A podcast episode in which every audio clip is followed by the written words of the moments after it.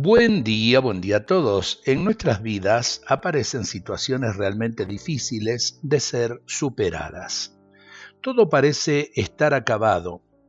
No hay más esperanza. Pareciera que nadie ya gustara de nosotros, pero no debemos desesperar, porque aunque todo nos pareciera errado o así lo fuera, y nos sintiéramos despreciados, existe que hay un amigo que nunca nos falla, que siempre está dispuesto a escucharnos, a ayudarnos, a confortarnos y darnos fuerzas para seguir.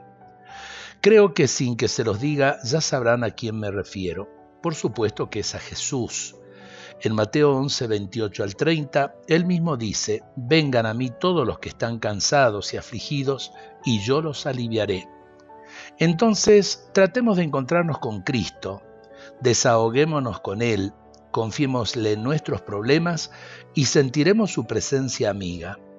Tu amigo o amiga que escuchas esta reflexión, haz la prueba y verás que es así. Te darás cuenta de que Dios te ama inmensamente, mucho más allá de tu capacidad de pensar. Te ama a ti y a mí, no lo dudemos. ¿Con qué certeza debemos eh, recibir esta buena noticia?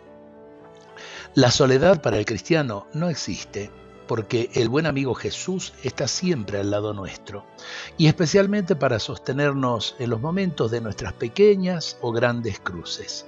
Él siempre está. Qué lindo abrir nuestros corazones al buen amigo Jesús. Dios nos bendiga a todos en este día.